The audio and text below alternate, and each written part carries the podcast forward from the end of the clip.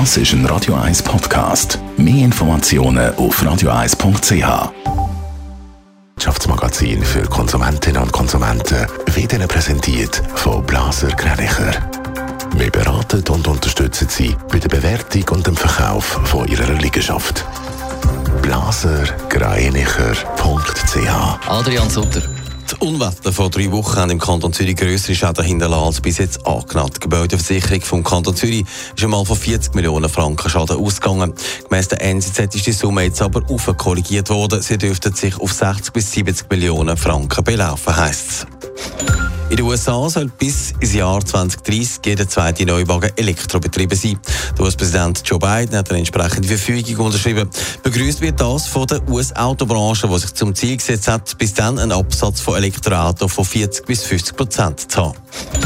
Apple will auf seinen Geräten Schutz von Kindern und Jugendlichen verbessern. Das Unternehmen will darum eine Software einführen, die Eltern warnt, wenn ihre Kinder Nacktfotos überkommen oder verschicken. Die Nacktbilder sollen von der Software erkannt werden, wie Apple mitteilt.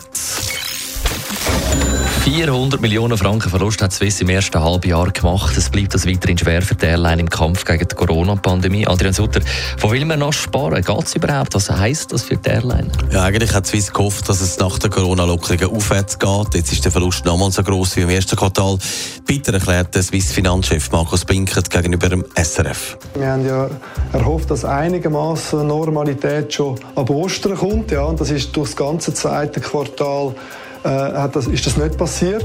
Aber man sagt zuversichtlich, dass man im nächsten Jahr schwarze Zahlen schreiben und dann auch Schulden können zurückzahlen können. Von der Kredit vom Bund in der Höhe von 1,5 Milliarden werden wir nur die Hälfte brauchen und das Sparprogramm ist angelaufen. Das Sparprogramm macht ja vor allem den Angestellten auch Sorgen. Geht der Abbau wie geplant weiter? Ja, bis Ende Jahr werden 1700 Stellen abgebaut. Das kommt zu über 500 Kündigungen. Besonders betroffen ist das Kabinenpersonal und dort ist die Stimmung laut dem KPS-Vizepräsident David Martinez schlecht und man hat Forderungen an Swiss. Dass, dass der Sparbeitrag über alle geleistet wird, inklusive höheres Management.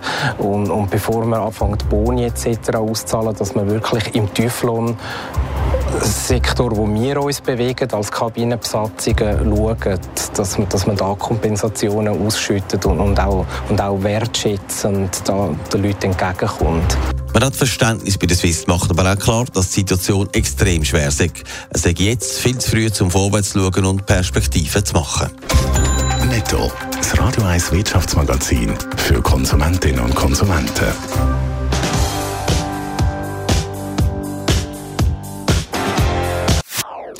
Das ist ein Radio 1 Podcast. Mehr Informationen auf radio1.ch.